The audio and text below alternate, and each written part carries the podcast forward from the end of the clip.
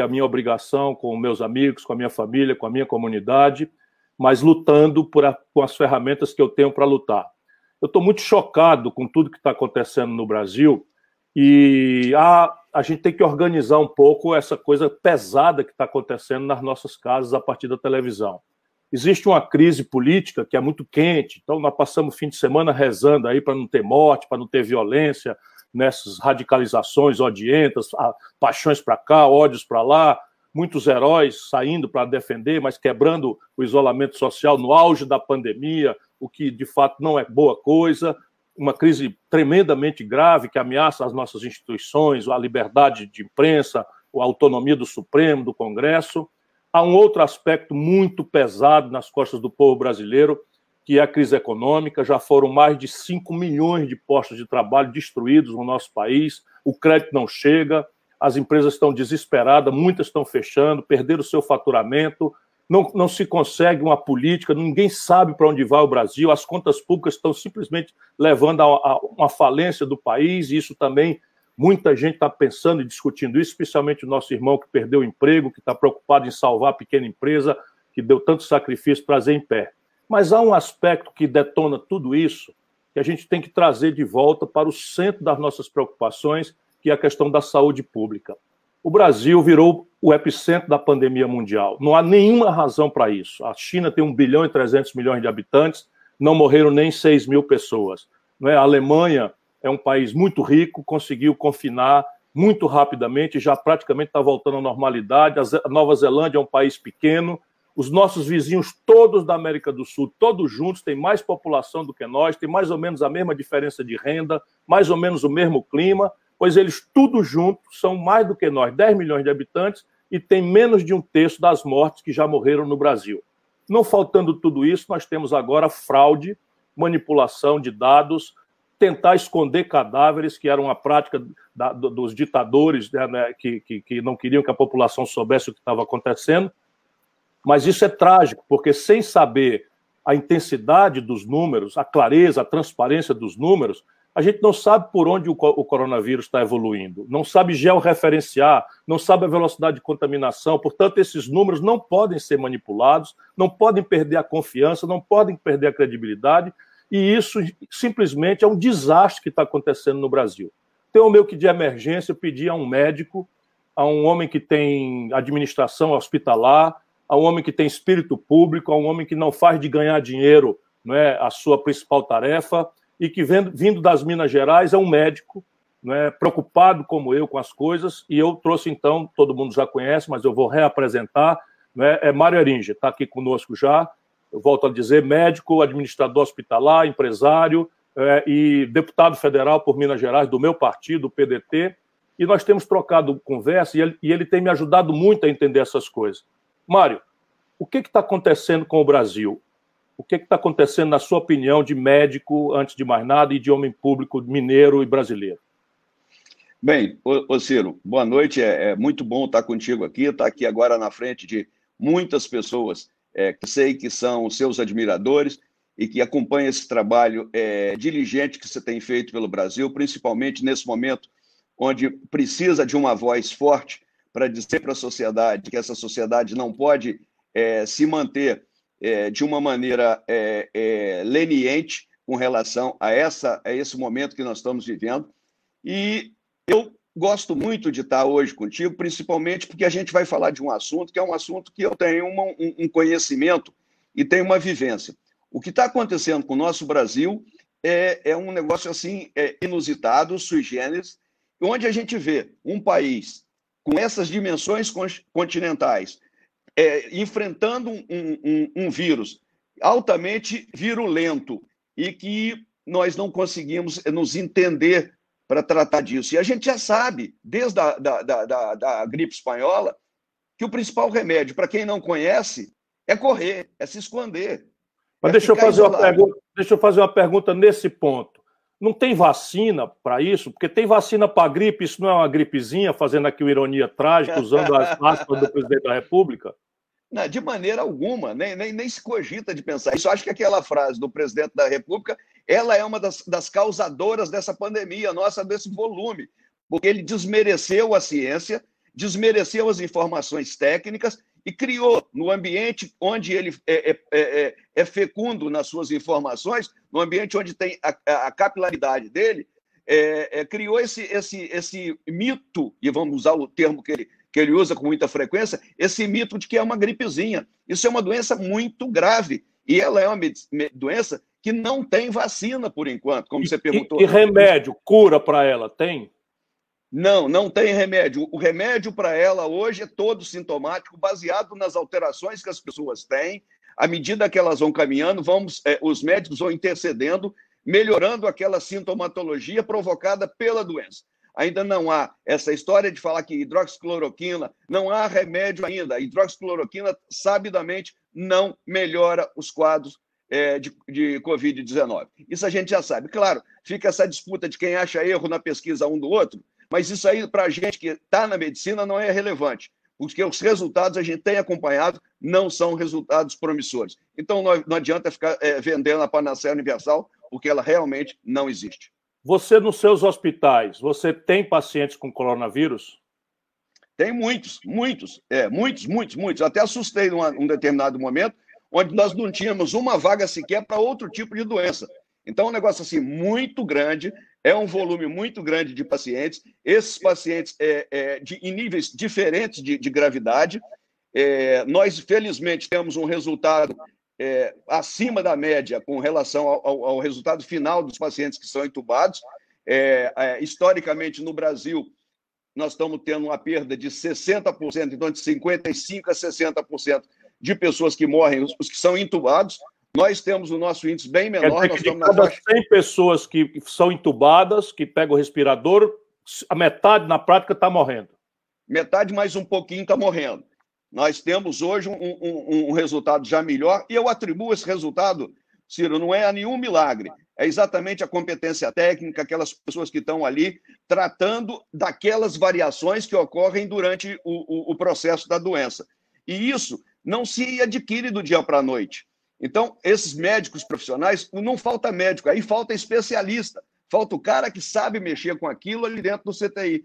E aí começaram a fazer é, tendas, circos, como se isso, em alguns essas, essas tendas são necessárias nas áreas onde você não tem uma medicina, é, é, uma quantidade de leite suficiente, mas que você, é, você precisa de dar uma certa, um certo conforto, que grande parte dos pacientes não vão para o CTI, não vão para uma intubação. Isso é importante, tem que ter sim. Mas é, degenerou-se essa relação e o que a gente tem visto aí nesses dias, na verdade, são é, é, mais denúncias de, de, coisa mal feita do que, do que a solução. Mas a doença está aumentando e vai aumentar ainda, nós teremos muita tristeza pela frente. Nessas conversas, Mário, que eu tenho tido aqui para tentar ajudar, eu fico sempre pensando que uma pessoa está na frente de um, de, um, de um computador emprestado ou está na frente de um vizinho mas que é uma pessoa do nosso povo, uma pessoa simples, desempregada, e que está ouvindo as maluquices todas dos políticos na televisão e tal, que está desorientado. Você está falando como médico. Se não tem a vacina, como eu entendi que não tem ainda, se não tem o remédio, embora os médicos estejam tentando diminuir os sintomas, né? A falta de ar, a Sim. febre. Então você vai usando aí o que for possível. Mas remédio para a doença não tem ainda. Você disse muito rápido, gostaria que você repetisse. Qual é a única solução hoje para você prevenir que o nosso povo não tenha essa, essa doença assassina? Isolamento. Ficar escondido, não, se, não sair, não se expor, não expor as outras pessoas. Eu posso te dizer, Ciro, eu estou aqui dentro da minha casa há 83 dias. É, não é por covardia, é por bom senso, por espírito de solidariedade com as outras pessoas que eu poderia me contaminar e não ter nada, não sei, posso me contaminar e ter problema, mas toda pessoa que sai porque acha que ela não vai ter, ela é egoísta, né, do meu ponto de vista, porque ela pode estar multiplicando. Então, o melhor remédio é isolamento, manter as orientações que estão sendo dadas há muito tempo por muita gente. Nesse ponto, eu quero te fazer uma pergunta, que eu sei porque você já me aconselhou muito, já me mostrou muito isso, mas eu quero repartir a sua experiência de médico, de profissional de saúde, de homem responsável, não é? É, que não, não, não, faz demagogia com a morte, com a vida do povo. Enfim, um médico, eu quero ouvir a palavra de um médico. Essa doença pega rico e pobre igual? Ela pega rico e pobre igual se eles vivessem nas mesmas condições. Ela pega mesmo qualquer um, ela não discrimina por ser rico ou ser pobre. Mas eu acho que o pobre vai sofrer muito mais porque ele tem menos condição de se esconder desse vírus. Ele vive em piores condições, ele vive mais aglomerado, ele precisa de andar de ônibus para baixo e para cima. E hoje posso te dizer que o uso da máscara, mesmo essa máscara é, é artesanal, ela está ajudando muito, muito, muito essas pessoas. Mas é, é um vírus que não, que nas, nas condições normais ele atinge os dois, mas nós não estamos em condições normais. Ele vai pegar uma camada da nossa população muito mais sofrida a partir de agora. Como eu disse para você lá atrás, o vírus chegou ao Brasil, você sabe muito bem disso, de avião. Ele chegou nos pontos turísticos do Brasil, lá na sua fortaleza, aliás, aí na sua fortaleza, sei que você está em casa, 79 é, dias aqui, trancado. É, não é mole, não. Só brigando, fora Bolsonaro, fora Bolsonaro aqui na internet. ah, eu estou vendo. Você sabe que eu sou seu fã, te acompanho direto aí nessas, nessas lives suas. Mas Aliás, você aqui não está como meu amigo, está como um médico que pode falar a verdade sem ter medo de nada, porque não deve então, nada a ninguém. Então, então, vou continuar. O vírus chegou nesses pontos turísticos da gente, que eu disse, Fortaleza, Manaus, é, é, Recife, e aqui pelo Sudeste chegou para São Paulo e Rio de Janeiro, principalmente, que é de onde recebem aviões no exterior. Essa contaminação ocorreu aqui e ocorreram nessas cidades em maior intensidade logo no primeiro momento, exatamente porque nessas cidades ela ocupou a faixa rica da cidade, das pessoas que frequentavam o exterior, contaminaram seus contactantes e essa contaminação foi para os ônibus é, municipais e transferiu-se para todos os setores da sociedade. À medida que isso foi passando, e essa contaminação foi por contiguidade, saindo das zonas ricas, indo para as zonas pobres, saindo da cidade através do ônibus intermunicipal, indo para a cidade mais próxima, e isso é uma rede que continua existindo e que não vai parar tão breve. Eu me assusto quando vejo o povo lá da, da, das minhas Minas Gerais, das minhas queridas Minas Gerais, achando que não tem nada lá. Primeiro que há uma subnotificação enorme lá. E o, segundo, que é, que... o que é subnotificação? O que é isso? Na verdade, é, o, o que está se acontecendo é o seguinte: o Estado não testa. Ninguém sabe de que, que o sujeito morreu. O médico não pode dizer assim: olha, eu vou botar aqui coronavírus, eu vou botar Covid-19. Ele, ele bota uma síndrome, que é um conjunto de sinais e sintomas, síndrome respiratória, que é, uma, é o que dá na Covid, aguda. Ele não definiu qual síndrome é essa. Outras síndromes podem dar. Só que, comparativamente às síndromes respiratórias agudas dos anos anteriores, os números que nós estamos tendo esse ano é um, um estrondo, não tem outra explicação, só pode ser coronavírus. E nós sabemos que mais de 1.500 mortos em Minas estão subnotificadas, pelo menos. E as pessoas é, achando que Minas está bem, Minas não está bem. Minas está muito bem no aspecto. A capital, Belo Horizonte, ela, ela, o, o prefeito de Belo Horizonte, o Calil, ele deu uma travada na cidade, travou mesmo, e conseguiu domar isso até um certo ponto está sendo pressionado de todo lado para arrefecer esse, esse, esse, essa restrição. Mas eu creio que não está na hora ainda, porque nós vamos piorar. E se piorar na capital, a capital é irradiadora de contaminação, porque muitas pessoas transitam por ali e vão levar para os outros locais. É muito difícil você imaginar que o, que o coronavírus vai fazer grande estrago se ele, se ele, se ele se concentrar numa cidade igual Mirim, que é a minha cidade. Por quê? Porque nós não temos grande, grande é, fluxo de pessoas indo e saindo. Mas na capital, isso vai virar um estrondo. Então, por enquanto, Minas não explodiu, porque Belo Horizonte não explodiu. Então, essas pessoas não estão entendendo que o vírus agora está andando de ônibus. Ele está mais lento, mas ele vai chegar nas você, casas das pessoas.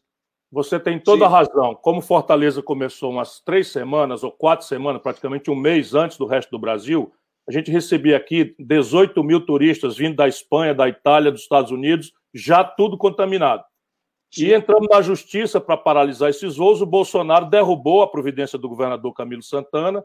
Nós tentamos testar a febre e tal dos turistas na chegada para tentar fazer o isolamento. Ele nos proibiu de fazer, proibiu o governo do estado de fazer.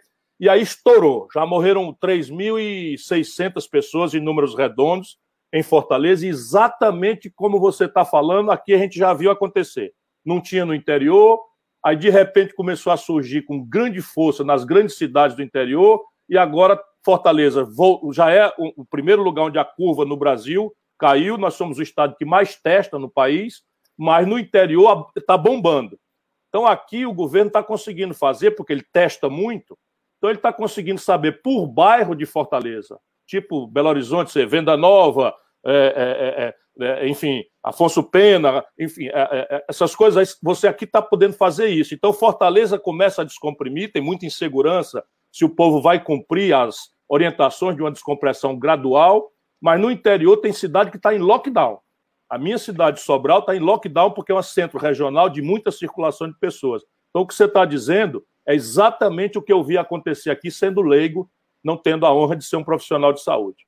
É, toda, toda cidade que é polo regional, ela vai ser foco irradiador para aquelas pequenas cidades que dependem dela ali em torno. Né? Então, as pessoas que, que, que imaginarem que isso é coisa de cidade grande, ela só não vai chegar na mesma velocidade. E se você fizer uma conta simples, o Brasil, com seis mil e poucos municípios, e, e muito poucos deles, é, eu creio que ao final é, estarão livres disso, mas com seis mil e poucos municípios, se você colocar 10 mortes por município, nós temos 60 e tantas mil mortes.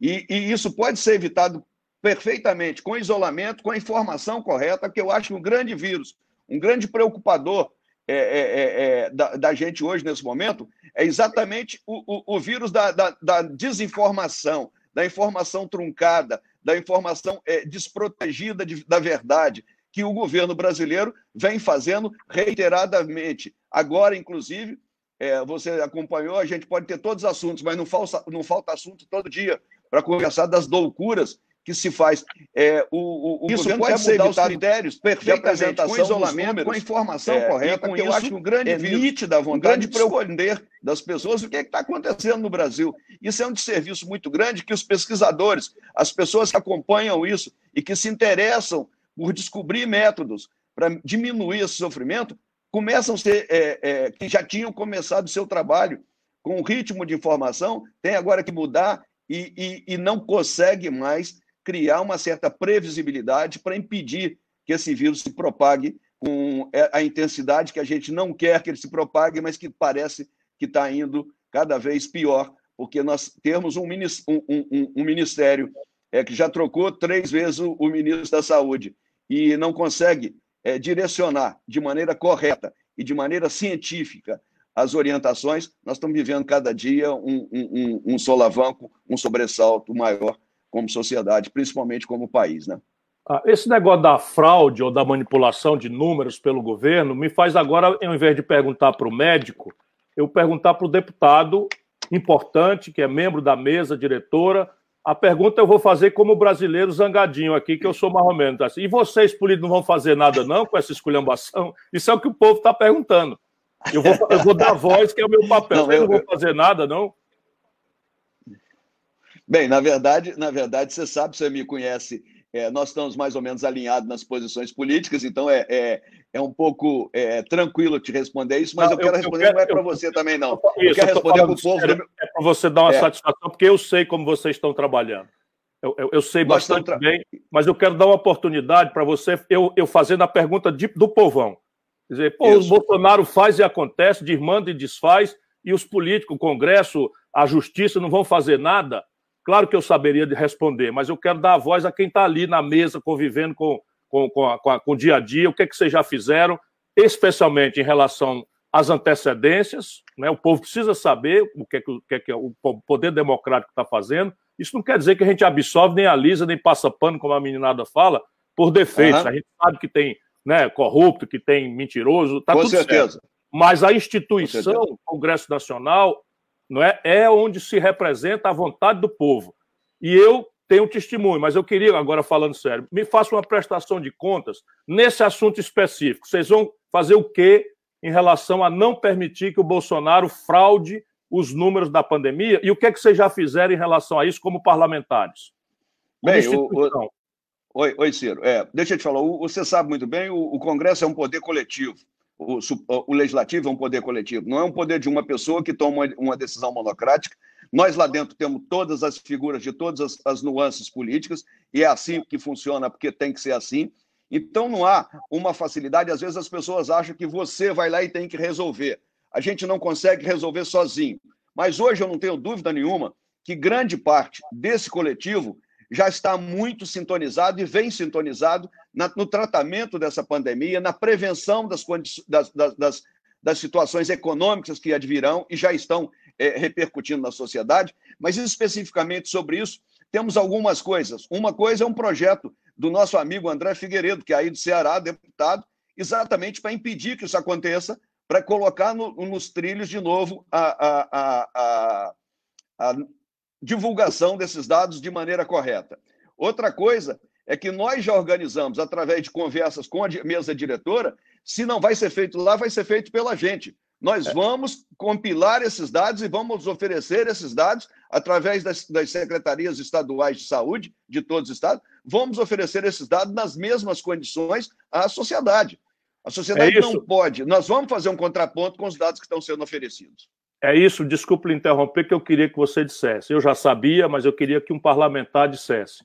Na primeira hora, o presidente da Câmara Federal, o deputado Rodrigo Maia, pode se gostar dele, não se gostar, ser aliado, não ser aliado, mas o presidente Rodrigo Maia, interpretando este coletivo, né, disse exatamente isso que o Mareringe está nos dizendo agora. Se o governo persistir nessa coisa de transformar o Brasil num país bandido da comunidade internacional, juntando o Brasil a países onde as ditaduras não permitem que a população conheça com transparência nem a sua tragédia de saúde pública, a Câmara Federal, através de uma comissão de, de avaliação e controle que já existe no Congresso Sim. Nacional, vai assumir a responsabilidade, com a credibilidade institucional do Congresso Nacional, de entregar ao povo brasileiro os números corretos. Porque isso, na verdade, é só fazer um esforço sério, não é? que, que, que os parlamentares estão mostrando disposição para fazer, e volto a dizer: haverá um dia da gente denunciar e criticar os defeitos da minoria ou da maioria, a gente, a, cada um tem lá a sua opinião mas hoje eu tenho que dar testemunho que o Congresso brasileiro tem feito um esforço grande para não deixar que esse desastre seja tão maior quanto a irresponsabilidade do Bolsonaro tem nos tentado impor. Ô, Ciro, é, é, eu quero te dizer o seguinte, falando como político, é, eu passei na minha primeira prova política em 2002, na eleição que você foi candidato a, a, a presidente, é, tem até uma fotinha que fica aqui na minha mesa daquele tempo, nós dois bem mais novinhos, é, é, é uma saudade daquele tempo. Mas é, eu, desde aquela época, eu vinha esperando um momento que o Congresso brasileiro pudesse ter uma autonomia, fazer um papel é, relevante para a sociedade, para recuperar uma imagem que as pessoas, às vezes, e você tem razão, está cheio de gente errada lá dentro, tem bandido lá dentro. só, lembrando, só lembrando que não tem nenhum nomeado, é tudo eleito. É, né? exatamente. E todo mundo eleito. Portanto, se tem bandido lá, alguém aqui embaixo votou no bandido. Aí é que a gente tem que ter cuidado. Botou lá dentro. Então, mas o Congresso, nesse momento, vive um momento muito especial. É como você mesmo disse, é, não, pode gostar ou não gostar do Rodrigo Maia, pode gostar ou não gostar das lideranças que estão ocupando é, determinadas posições dentro lá da, da Câmara, mas a Câmara tem tomado um papel altivo, enfrentando uh, muitas das situações e, mais que isso, antecipando problemas. Você sabe muito bem que essa liberação de recursos é, é, de 600 reais que foi feito para a sociedade, para as pessoas menos, menos favorecidas, foi uma oferta de 200 pelo, pelo governo que nós transformamos em 600. Nós criamos um projeto de lei para financiamento de pequenas e, e, e microempresas e esse projeto ficou agarrado no governo um tempão depois da gente, exatamente para proteger os, os empregos do, das pessoas. Você sabe muito bem que pequenas e médias empresas têm uma quantidade muito maior de, de, de empregos a serem é, perdidos que as grandes empresas. Isso ficou na mão do Bolsonaro um tempo, e quando liberou, liberou para os bancos fazerem, criarem as suas, as suas razões de emprestar ou não emprestar, as suas dificuldades. O dinheiro ah, não sai. Vetou, fica... Congresso, em linha com a realidade, deu carência de oito meses. Ora, se eu tenho o faturamento, se eu tenho que isolar o povo, é claro que o faturamento das empresas vai despencar. Claro. Né? Se teoricamente a gente fizer todo mundo se proteger, despenca 100%. Se for um mês, claro. é, é um mês inteiro sem faturamento. Em boa hora, o Congresso, só para sublinhar o que você está dizendo, porque não está chegando nas empresas, Mário. Não está. Não, não está. Por quê? Porque o Bolsonaro ficou sentado em cima e o Congresso deu oito meses de carência. Carência não é o cara não pagar, não. É o seguinte: é ter oito meses para começar a pagar. Na crença Isso. de que em oito meses a crise passa, o faturamento volta e você pica ali em 36 vezes as prestações e salva milhões de empresas e, portanto, milhões de empregos. Bolsonaro vetou os oito meses de carência. Ou seja, o camarada é, é, tomou o dinheiro emprestado e deixou na mão ele, dos ele bancos. Tem... É, é, exato.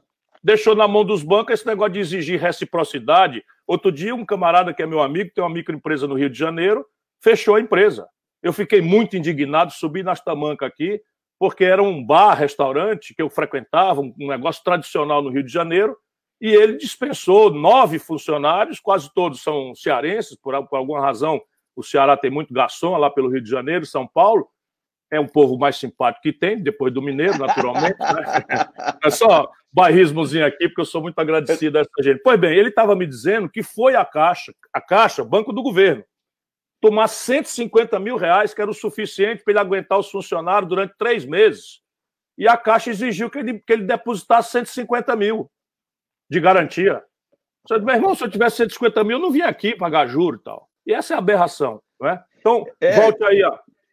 E, e, e, você, você é, sabe disso tanto bem quanto eu, mas eu quero é, ressaltar que isso foi um trabalho que a Câmara fez para tentar minimizar o problema, e o, e o, e o, governo tinha dado aos bancos um trilhão e, qualquer coisa de dinheiro 200, aí. 200 é, um, tri, um, um, trilhão e 200. E esses caras não estão preocupados conosco, eles querem, eles querem que o dinheiro saia, eles ficam ganhando com dinheiro parado em CDI lá de qualquer maneira, e, e, vão tocando, e não tem interesse de emprestar. Então, as, é, é, é, aquela coisa, finge que dá, mas não entrega.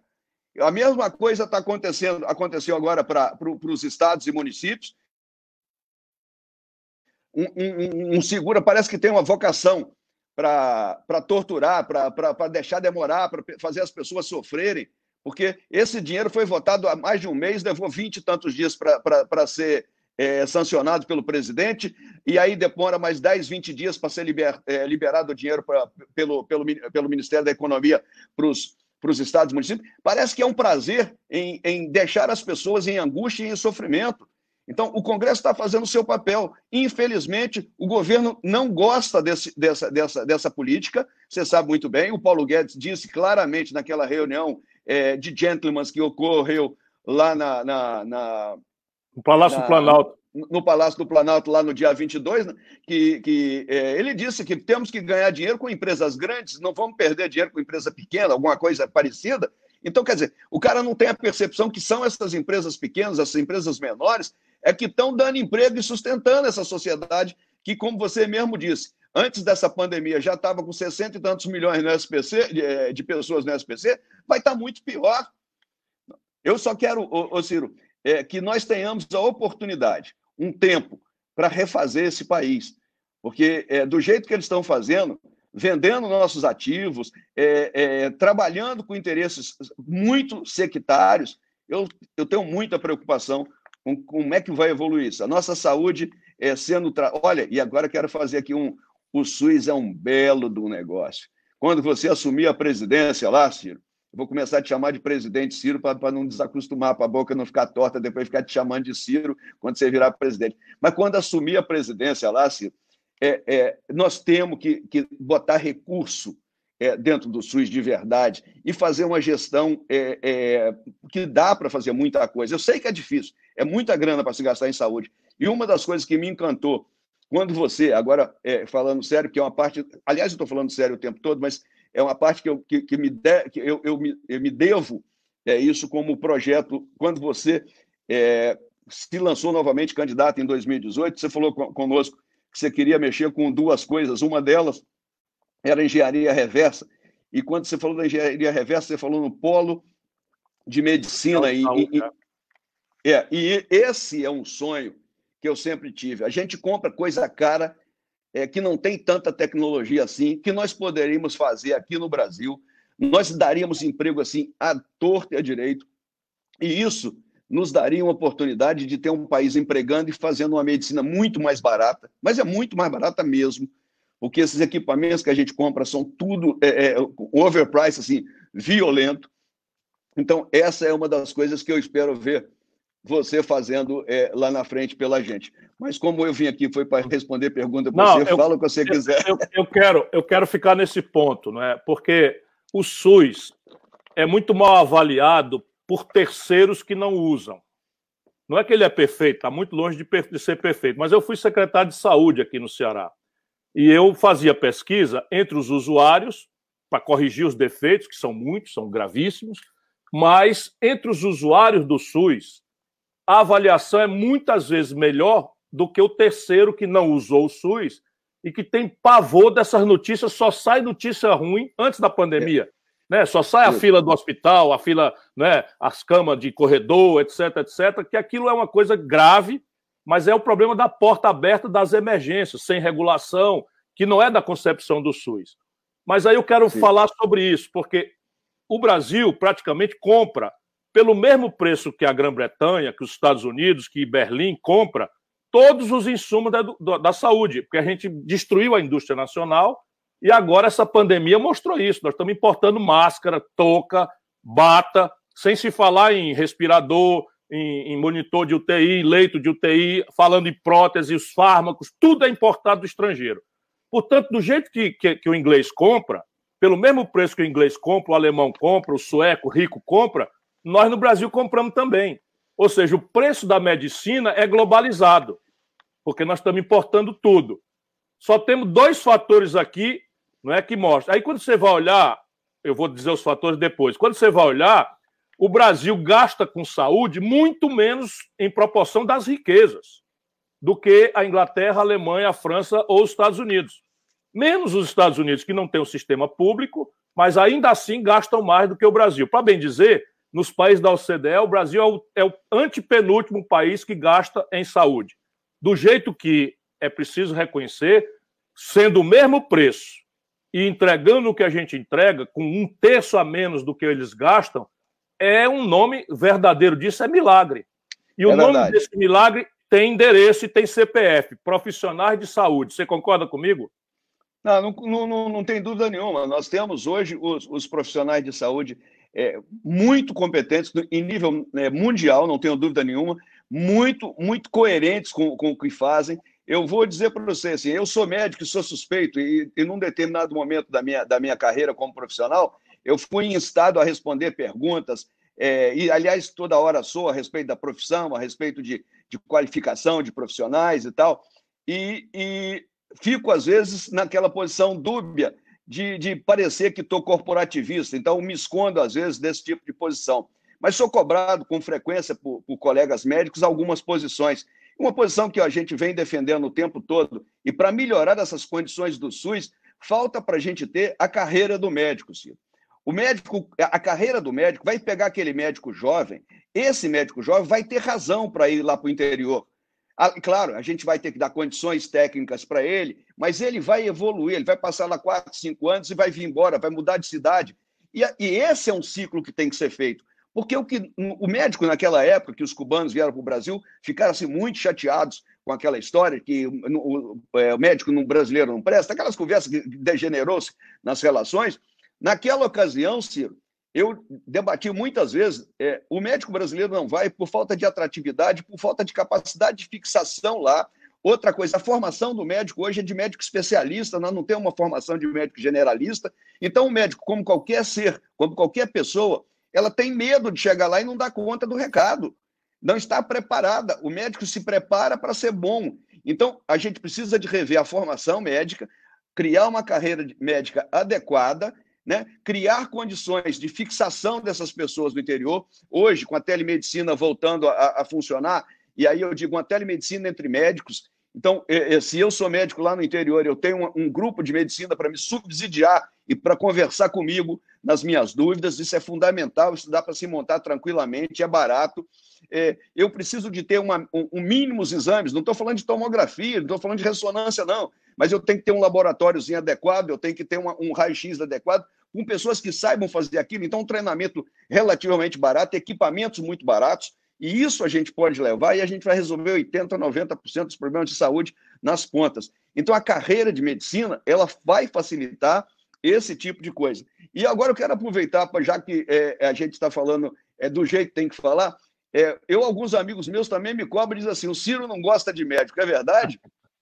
Eu adoro, né? Eu mesmo já não morri, fui salvo por esses anjos, da, anjos porque eu, eu considero, falando muito sério mesmo, eu, eu, eu vejo, político, a gente aprende aqui no interior do Ceará, Minas Gerais é que é a nossa escola, mas político diz aqui no interior do Ceará que o adversário, quando não tem defeito, a gente bota.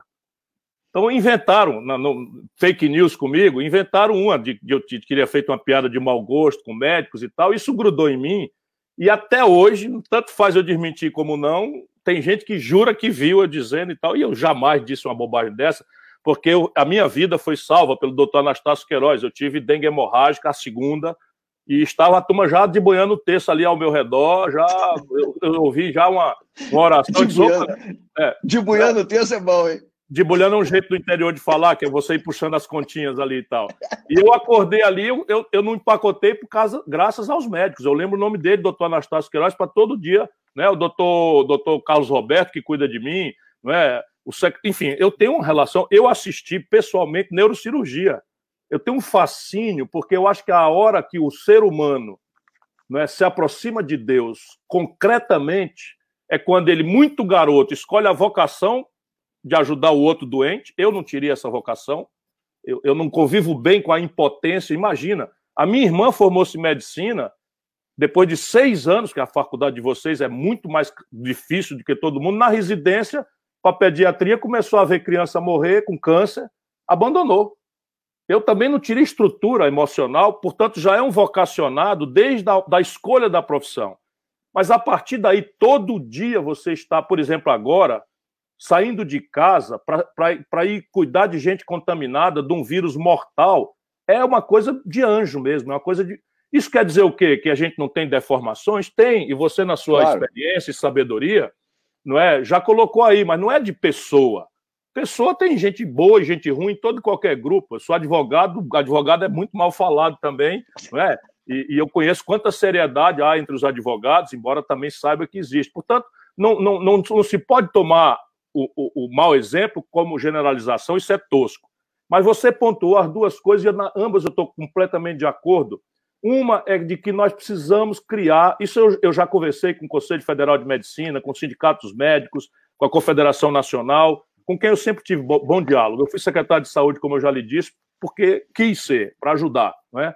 E, e, e, sempre fui muito ajudado pelos extraordinários profissionais de saúde. Enfim, empoderei os conselhos, instalei é, uma rede de UPAs que nenhum país, nenhum, nenhum estado brasileiro tem per capita o que nós temos, botamos para funcionar hospitais regionais no interior com sofisticação tecnológica de ponta, fazemos neurocirurgia em Sobral, em Juazeiro do Norte, e eu ajudei a fazer tudo isso e tenho muita alegria e tenho o testemunho dos profissionais de saúde que, com quem eu trabalhei e por quem eu tenho uma admiração enorme. Mas veja, a formação médica e a carreira tem que mudar. Isso não, não é questão individual, isso é questão do Estado. Por quê? Porque, Sim. de fato, uma profissão que exige uma fortuna para o cidadão se formar. Ah, a universidade é de graça. De graça? E, e os apetrechos? E os livros? Né? Eu, eu sei quanto é caro. Portanto, já é uma profissão que tem que ser estimulada a partir já da, da escolha vocacional, porque o pobre tem muita dificuldade. Imagina deslocar para fazer uma residência, né? Quantos cearenses saem daqui vão fazer residência em Campinas, em Ribeirão Preto? Tem que morar, tem isso, isso as pessoas não sabem, eu sei profundamente. Portanto, é preciso criar, que nem promotor de justiça, juiz, né? o juiz passou no concurso, tem todos os méritos, é um concurso difícil, vai começar lá na cidadezinha, de 10 isso. mil habitantes, na comarca, mas sabendo que dentro de três anos, se ele render bem, ele pode ir por merecimento ou por antiguidade, ele vai crescendo, vai para a cidade média, vai e um dia vai chegar na capital para poder, quando os filhos tiverem já a idade né, de ter os melhores serviços. Eu acho que a gente tem que criar para a medicina isso. Não é justo botar nas costas de um prefeito, ele tem que pagar um salário que não está ao alcance dele, nem para um profissional e trabalhar sem nenhuma estrutura de retaguarda, não é nem, nem de aparelhagem, nem de, de reagentes, nem de fármacos, nem de exames complementares, de especialidades médicas que hoje são absolutamente imperativas para um bom diagnóstico. Portanto, considero isso absolutamente imperativo. E a formação, quem tem que fazer a formação é o governo. Né? O governo, em diálogo com as, com as, com as, com as categorias, né? o governo tem que calcular né? quantos generalistas nós precisamos. Então, a formação de generalista tem que vir com esse padrão aqui, e aí divide a tarefa. Mas nós precisamos de cardiologista, nós precisamos de infectologista, nós precisamos de anestesista, nós precisamos de intensivista, que são agora esses que estão mais, mais agudamente se expondo aí para nos defender enfrentando a Covid. Portanto, olha, afinidade completa e a, você me dá a oportunidade. O que eu penso dos médicos é que são uma gente que, desde a sua escolha vocacional, é o que mais se aproxima entre os humanos de Deus. Na melhor acepção de Deus, que é a caridade, é, é, é, o compromisso com o outro, porque é uma profissão que você escolhe. Não, o que, é que você vai ser, meu filho? Quando crescer, eu vou cuidar dos outros doentes. Só pode ser gente muito boa. E aí, isso é a minha opinião, sempre foi, eu sempre dei testemunho disso. E, como eu disse, ninguém pode me chamar de ladrão nem de incompetente, vão inventando essas. Agora tem esse nome é. pomposo, é. não é? Fake news. Fake news. Eu, eu, eu, eu, na verdade, eu fiz essa, essa pergunta porque essa pergunta é uma pergunta que não, foi bom. Foi bom. Foi ronda a minha cabeça. Não, eu acho que, que foi excelente Ó, a sua deixa resposta. Eu te dizer, e eu acredito. Eu Oi. Só você ter, eu estava com a Gisele no aeroporto de São Paulo e uma menina passou, bem jovem mesmo, só para você ver como você me, deu uma oportunidade. Uma menina bem jovem disse: Eu não gosto de você, não. Eu, eu, eu devia ter dito. E eu lhe perguntei? Não, perguntei assim: Por quê? O que, é que eu lhe fiz? Ela disse: Você falou mal dos médicos. Só para você ver como você tem razão. Bem novinha, moça. Aí eu disse: Eu nunca falei mal dos médicos. Falou sim. Falou sim, não sei o que e tal. Aí eu disse: Você viu eu falando isso? Ela falou lá uma bobagem, uma piada de mau gosto e tal, que eu não reproduzo. Uhum. Foi muito hábil o meu adversário, eu até sei quem foi, mas já morreu. Era um camarada do PCdoB que inventou isso, né? Mas assim, do, do Partido Comunista do Brasil. Mas isso assim, mas você viu isso? Eu perguntei para ela: Vi. Mas você não viu, eu nunca falei isso. Mas é tão forte hoje em dia essa história de fake news que a pessoa acredita, ela estava convicta que tinha visto. Sim, eu te fiz essa pergunta agora, Ciro, porque é, é, mais cedo, quando a gente anunciou que ia fazer essa conversa aqui, eu recebi uma pergunta. Aliás, tem que mandar um abraço para a turma boa. Ele tá, manda um abraço para a turma boa do Ciro aí, tem que mandar, do Cirão Progressista. Eu, eu, tem muita gente que pediu, mas eu recebi uma pergunta de uma das pessoas que estavam na, na rede, me perguntando assim: Ô Mário, você que é médico, é, você viu que os médicos ficaram muito ao lado do Bolsonaro nas eleições passadas. Você acha que há possibilidade dos médicos é, é, mudarem de, de, posição? Essa pergunta foi feita para mim e eu gostaria de, de, de colocar a minha, a minha, opinião aqui. Eu te fiz a, a pergunta anterior exatamente para chegar nessa nesse momento. É, a verdade é essa mesma. A maioria dos médicos ficou numa posição é, é, para ficar do lado do Bolsonaro. Mas é do mesmo jeito que eu converso com todos eles, não foram porque são Bolsonaro. Eles foram porque não queriam mais o PT. Tinha um antipetismo muito maior do que o bolsonarismo naquele momento. Então, isso é muito claro. E claro que naquela época, em função dessas fofocas, desses estigmas, que você colocou muito bem, né? O, o, eles colocam estigmas, você tem outros aí que você carrega outros, que eles de tempos em tempos é, vem, veja, vem veja bem, é, tem a mesma natureza. Outro dia eu vi na boca do Lula que eu tenho problema com mulheres, dando vazão a fake news que eu bati na minha mulher, na minha ex-mulher. É, é, é, um negócio. Então, é um negócio então, assim. veja, como se ela, não sou nem eu que jamais faria uma coisa dessa, mas como se ela aceitasse uma aberração dessa natureza e não, e não me denunciasse, não me botasse na lei da Maria da Penha que na verdade quem bate em mulher merece mais do que a Maria da Penha, merece uma, uma boa pisa de, de relho. de, rabo, de rabo de boi, né? De rabo. É, de rabo de boi. Mas assim, é assim a vida. O que a gente não pode é ser idiota. Aí vai me desculpar. Quem acredita nesse tipo de coisa e não confere, está perdendo a sua liberdade de votar. Essa é a grande questão. Quer dizer, quem, quem. Tudo bem, na campanha político bota defeito no outro e tal, e é um inferno com esse negócio de internet. Agora, qualquer coisa pode ser. Né? Mas se você engole isso e não pesquisa, é você, meu irmão, né? não estou falando evidentemente do Mário, é você que está nos ouvindo, que perdeu sua liberdade, que virou um, um, um, manipulado de algum picareta. E aqui no Ceará a gente também aprende no sentido que quem mente rouba. É. E é isso mesmo, é isso mesmo. Quem é mente para desqualificar o adversário, sem nenhum respeito à, à dignidade, nem do adversário, nem do terceiro, que é o eleitor que está assistindo ali, na verdade, está cometendo um ato que indicia que é corrupto a pessoa que faz isso. E hoje em dia, a peso de dinheiro, de robô, de não sei o que e tal. Mas, enfim. Aliás, aliás muito dinheiro nesse negócio envolvido. Né? Muito dinheiro. Deixa, deixa eu voltar aqui, é, é, Mário, em relação a, ao momento da, da pandemia. Não é? Você acha que nós já estamos diminuindo? Que nós estamos aumentando, ou isso vale para um canto e não vale para o outro? Qual é a sua opinião técnica de quem conhece o assunto? Bem, eu, eu particularmente é, acho que nós é, estamos ainda num momento crescente e ainda não temos é, locais assim como Fortaleza, que já tem uma definição maior, não temos locais ainda definidos. São Paulo ainda está crescendo, Rio de Janeiro ainda está crescendo, é, é o Ceará, o Ceará é o que está menos aí, Ceará e Ceará, Recife, é, Forta, é, Ceará, é, Pernambuco. Fortaleza caiu, o interior está é. crescendo. A soma ainda é, é para baixo. Exatamente. Mas a soma para baixo é, o que vai estar tá acontecendo, mas não está parando. Agora, nós temos um grande vazio ainda no Brasil. O Brasil não é uma Itália, né? O Brasil são várias Itálias, várias Franças. então, então, nós temos um vazio que não foi atingido ainda por, essa, por esse vírus, e, e esse, esse momento de querer flexibilizar, na minha opinião, ele é muito ruim, porque ainda estamos crescendo, ainda estamos tendo demanda, essa demanda saiu realmente da classe mais rica e está na classe mais pobre, que, aliás, é maior e mais vulnerável, né? Então, nós temos que tentar é, é, tomar muito cuidado com isso ainda. Deu uma diminuída na classe, na classe A, ó, todo mundo já viu.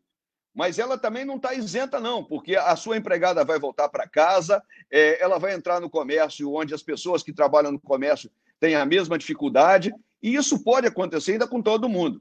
Então, nesse momento, eu particularmente recomendo que não se, não se, é, se afrouxe esse, esse isolamento. O isolamento ainda é, para nós, você vai ver. Se você imaginar o que eu estava falando mais cedo, no Sudeste, São Paulo e Rio, agora sobe, vai pegar Mato Grosso do Sul, Minas Gerais, Mato Grosso, Goiás, e a mesma coisa vem de cima.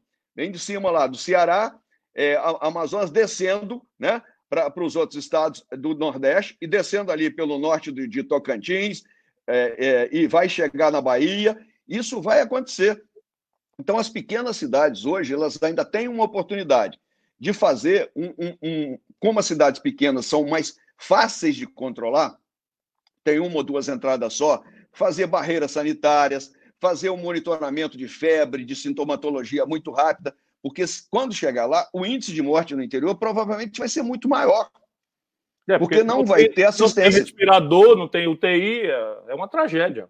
80% uma tragédia. dos municípios brasileiros pequenos não tem UTI, nem um leito sequer. É isso. Então, a, a minha preocupação é na hora que chegar lá, se tiver 10 casos, vão morrer 10 casos. Porque não vai ter lugar para todo mundo, entendeu? Para então, ninguém, praticamente. Então é legítimo a denúncia que eu ouvi hoje de que a, a doença está passando já para os ricos e está crescendo para os pobres. Por isso existe um componente de grande responsabilidade nesses grandes centros de afrouxar a, a, os controles agora? Eu acho que é sim. Está sendo colocado acima, acima do interesse é, sanitária, acima do interesse social, interesse econômico e financeiro de, de, de grupos. Eu não tenho dúvida. É, o, o, isso aí eles sabem, todo mundo sabe, e não estão ligando muito para isso, não. É, até eu fico assustado quando vejo é, comentários de pessoas, ah, mas é, é, é bom até para a Previdência. Eu já escutei uma besteira dessa, já li isso em algum lugar. É uma a, secretária, a morte... olha, não é algum lugar, não. Uma secretária do Guedes, que é a secretária. Ah, foi uma secretária, que é vice-ministro. Uma das vice-ministras do Guedes disse exatamente isso, que haverá um efeito positivo das mortes, especialmente porque está concentrado nos mais idosos, sobre as contas da Previdência. Ela disse assim mesmo, com essas palavras. Ai, se eu pudesse rogar uma praga. Mas eu não gosto de rogar praga em ninguém. É, não, não, não faça isso não. Isso, a gente, a gente é, é do bem. A gente é do é, bem. Isso, isso, isso, não é saudável. O ajuste esse, dela vai ser quando ela chegar lá em cima lá em cima. É verdade. Então, mas essa, essa é, é a nossa, a nossa é, visão hoje, viu, Ciro? As pessoas estão egoístas mesmo. É, eu, eu imaginava que a gente pudesse sair dessa pandemia um pouco mais empático, entendeu? É, preocupado um pouco mais. É claro que muitos vão melhorar, mas um dia desse eu escutei também que quem entra ruim sai pior e quem entra melhor sai melhor ainda desses troços, que o instinto, a índole não muda com esse tipo de coisa. E a gente vê aí os aproveitadores, é, nesse momento, é, colocando as suas posições. E eu, quando vejo essas passeatas dentro de carro, aliás, carreatas, vão voltar para o trabalho, eu só vejo ali pessoas que não têm responsabilidade com elas e com terceiros. Então, isso não, não tem qualquer significado é, prático para a nossa vida é, em, em, sociedade. Eu não, não, não quero e não quero ver isso nunca mais na minha frente, porque ô racinha torta sou. Deixa eu te fazer dois dedinhos de prosa sobre o deslinde político disso, porque salvar vidas, salvar empresas, salvar empregos depende da política. Muitas vezes as pessoas não percebem isso mas para o bem ou para o mal é na política que está a decisão se vai acertar a mão, se vai errar a mão, e nós examinamos aqui né, como o Brasil tem errado a mão na questão da saúde do nosso povo, as simulações da, da, das instituições científicas internacionais e brasileiras falam que ali pelo fim de agosto o Brasil terá entre 80 e 120 mil mortos. E a gente ainda teria tempo, né? Você nos ajudou muito a esclarecer, especialmente para as pessoas que estão nos, nos assistindo. Eu estou agarrado nisso também, mas eu queria dar a voz a uma pessoa que tem a expertise técnica, é médico, conhece a, a, a, as dificuldades, sabe como curar vidas, curar doenças, enfim. E nós também especulamos aqui sobre o impacto tremendo disso na economia. A especulação é que o Brasil caia entre 6% e 11% da economia e que nos aproximemos talvez de 20 milhões de pessoas desempregadas, o que é disparado a pior crise econômica e social da história do Brasil. O deslinde disso está na política dois dedinhos de prosa sobre isso, só para a gente pensar no povo que está perdendo emprego e perdendo a vida, não é? ou ameaçado de perder o emprego e ameaçado de perder a vida. Qual é a saída política disso? É a gente ir para a rua, fora da época, protestar, mostrar que nós não aceitamos isso, ou ainda não é tempo? Depois, o impeachment, que já tem 30 na mão do, do presidente é, é, da Câmara, é? o, o, o, o, deputado Maia, deputado Rodrigo Maia, tem 30 pedidos de impeachment, dois são assinados por nós do PDT e por mim como advogado. Primeiro, essa questão: está na hora de ir para a rua protestar para defender a democracia e denunciar esse governo genocida, ou a gente deve ainda esperar outra hora mais oportuna? E tem chance desse impeachment acontecer? Bem, eu, já que é, é, um exercício, vamos fazer esse exercício. O, o, com relação à ida das pessoas à, à rua, é, eu acho o momento muito impróprio, por duas razões. Duas razões. A primeira razão é que nós estamos numa pandemia. E nós que estamos aqui defendendo e achamos e colocamos como prioridade para a nossa sociedade a defesa da saúde das pessoas, nós não podemos dizer que elas indo para a rua, mesmo que as razões sejam as mais importantes, seria bom. Então, eu acho que o momento não é próprio, primeiro por isso. Segundo, eu não acho que seja próprio também, até porque é, o momento de se construir esse, enfrentamento, na minha é, é, visão, eles vai estar exatamente adequado à, sua segunda pergunta, que é a hora que a gente vai fazer, é, essas coisas não caminham sozinho. É, o impeachment está lá, o pedido de impeachment está lá. Nós, quando é, nós, eu digo PDT, assinado por você, um, um, uma das dos pedidos, se eu não me engano, o impeachment está lá pedido e na hora certa, se houver a hora certa, ele vai ocorrer. O que nós fizemos, e eu acho importante, foi dizer para as pessoas: nós não estamos só assinando mais nota de repúdio. Chegou-se ao limite onde a razoabilidade extinguiu, acabou-se. Então, isso foi um fator determinante. Eu acho sim que, à medida que as coisas caminharem e essas mortes aumentarem, porque você pode ter certeza que aumentarão, aumentarão muito. Eu não sei exatamente exato número, mas se você prevê que nós teremos aí mais dois meses, são 60 dias, e está morrendo mil por dia, nós vamos vai, vai morrer 60 mil. Somado aos 30 e tantos que tem, nós vamos a 90 mil, 100 mil, 100 mil mortes. Eu não tenho é, é, é, é, dúvida que isso vai acontecer e pode acontecer. A queda não é tão abrupta, não passa de mil para 200 de uma hora para outra. É uma queda suave, então, eu tenho certeza absoluta. Então, a partir do momento que as pessoas forem bem informadas, perceberem que a responsabilidade de grande parte dessas mortes é exatamente da má condução do processo, alguém vai ter que pagar por essas mortes. E eu não tenho dúvida nenhuma que quem tem feito o maior enfrentamento hoje é o presidente Bolsonaro. E ele vai ser responsabilizado por isso. E eu acho que aí estarão criadas as condições para que o impeachment possa progredir. Nós teremos a, a, as pessoas, a rua dizendo para o Brasil e as condições é, é, políticas para que isso seja feito. Eu tenho certeza que, por exemplo, desse me perguntaram por que, que o Rodrigo Maia não deu andamento nos, nesse, em algum desses pedidos, ou para arquivar ou não. Eu acho que não é hora dele fazer nenhum movimento mesmo, porque se ele arquiva, fica parecendo que ele está fazendo chantagem ou fazendo troca com o governo. Arquiva um, igual foi feito no passado.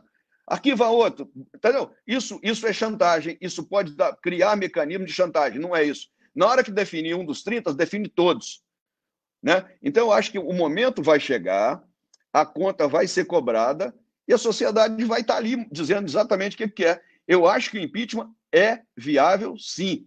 Até porque eu não vejo é, é, o, o, Bolsonaro é, mudando esse jeito é, é, translocado de, de, de, de, conduzir a sua vida na política, porque eu não, não, posso nem chamar de conduzir o governo, porque não há uma condução de governo. É uma condição é, é, é quase que um palanque em tempo real o tempo todo, 24 horas por dia. É, a cada momento, uma nova notícia, uma nova novidade, e eu vejo com muita, muito, muita preocupação é, é, esse tempo que vai demorar para chegar essa hora, porque isso também vai desgastando a sociedade, vai desgastando a nossa economia, vai desgastando a política em si, e isso pode ser muito desagradável. Eu, como, como sou muito otimista, é, eu espero que esse negócio ocorra o mais rápido possível, até porque é, você tem uma frase que é, para governo, para governo é, ruim, a solução não é impeachment. O caso é, dele é duplo. É governo ruim e governo cometendo crime. crime. E isso aí não tem como discutir. Os crimes estão cometidos. Então, na hora certa, com o povo é, entendendo o que está acontecendo e a política caminhando, eu acho que ele está tá num beco sem saída. Eu tenho muita concordância com a sua sabedoria, não, é? não tenho o mesmo brilho, mas me esforço, porque você é um amigo que eu quero muito bem. Mas é. Vou, vou, não, ninguém consegue como os mineiros. Eu sou acusado de ser bocão, que, que falo muito duro, muito coisa. Você falou a mesma coisa que eu penso, com palavras muito mais elegantes. Não é bajulação, não, que eu gosto de bajular, porque quero muito bem a você. Mas eu queria dizer, só repisando a sabedoria do Mário, não é? é que é, é, é um homem das Minas Gerais, é, é um homem que tem a vida ganha, é um empresário é, de grande sucesso, mas não se esquece um minuto sequer das pessoas mais pobres, das suas origens, lá da Manhuaçu Mirim, não é isso? Manhu Mirim. Manhu Mirim, que é do lado de Manhuaçu. Isso, isso, isso aí. Já visitei as duas, não é? Na sua, no privilégio da sua companhia, Manhu Mirim e Manhuaçu, não é? Eu, eu quero dizer exatamente isso. Olha, nós somos da vida, o Bolsonaro é da morte. Então, nós não temos nada aqui para a rua. Eu quero dizer que eu, que eu, que eu admiro muito, eu, eu aplaudo, eu acho o verdadeiro herói, especialmente o jovem da periferia de São Paulo, né, de Fortaleza, de, de, de Porto Alegre, que está indo às torcidas organizadas defender as nossas liberdades na rua. Mas se, como político, eu talvez não deva passar mais disso, eu, como pai, como avô, estou dizendo a mesma coisa que o Mário falou com, com palavras muito sábias. Não está na hora. Nós podemos perfeitamente agora fazer uma luta pela internet, pelo, pelo telefone, e isso não é trivial modernamente. É bom a gente lembrar que o Bolsonaro ganhou as eleições de presidente da República sem tempo de televisão, sem, sem, sem nada que a gente pudesse saber que ele tinha, e foi nas redes sociais, aonde ele, sem escrúpulo, com dinheiro de estrangeiro, orientado pelos governos americanos, pelo Steve Bannon, ele foi lá e surpreendeu a todos nós que jamais imaginávamos que o Brasil fosse eleger um boçal irresponsável e agora criminoso como o Bolsonaro. Portanto, eu tenho a mesma opinião, a hora não é essa. Nós vamos precisar já já da bravura do povo brasileiro, mas agora é hora de construir com humildade, no seio da opinião pública, respeitando os nossos irmãos que pensam diferente de nós, mas ganhá-los pelo convencimento para mostrar que o Bolsonaro está cometendo crimes que vão dilacerar a nação brasileira, tanto do ponto de vista da saúde do nosso povo, quanto a destruição da nossa condição de trabalhar, de produzir, do tecido econômico brasileiro. E de outra parte, só assim o impedimento vai passar. A democracia tinha que apresentar o pedido, porque o Bolsonaro comete crime. A frase que ele está dizendo é o que eu repito: o impeachment não é remédio para governo ruim. Impeachment é punição para governo, para presidente que comete crime. E ele comete sucessivamente crimes. O crime de atentar contra o regular funcionamento das instituições, quando confraterniza né, com esses grupos radicais que querem a volta do AI-5, a ditadura de volta, intervenção militar, fechamento do Senado, fechamento do, da, da, Câmara, fechamento do Supremo, censura à imprensa. Isso tudo é crime, como está escrito na lei. Quando ele atenta contra a autonomia da federação, ele também comete crime.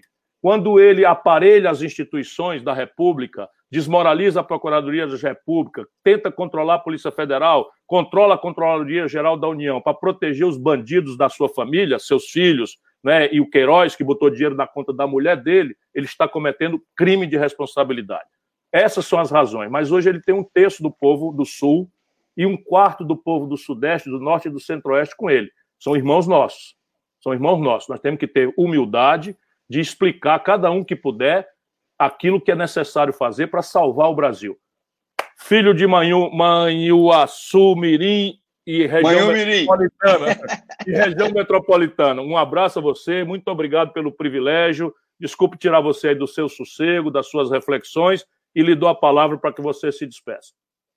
Bem, Ciro, você não me tirou do meu sossego, porque eu vou continuar nesse sossego aqui até que a pandemia passe e a gente, com responsabilidade, possa deixar é, nossas casas e voltar a um novo normal, um normal com mais cuidado, mas com certeza nós voltaremos a, a ele. Quero aqui, de, de, público, te agradecer pela oportunidade de estar aqui conversando contigo, mas mais que isso, eu quero te dar os parabéns pelo, pelo, pela, pela a sua, a sua participação na, na Globo News nesse domingo, é, junto com o presidente Fernando Henrique Cardoso, com a Marina e com a Miriam Leitão. Foi um, um, um raro momento de ver interesses democráticos funcionando, apesar das controvérsias, das contradições que o mundo é, é, conduziu. Então, parabéns aí pelo trabalho que você está fazendo. Muito obrigado pela oportunidade. Vamos aqui, continuar com o dedinho cruzado para ver se o nosso Brasil sai dessa enrascada. Grande abraço para você. Muito um obrigado abraço. a todos aí que estão assistindo. Um abraço. Deus vai nos ajudar a achar o caminho. Um abraço, Maria, Maria, Maria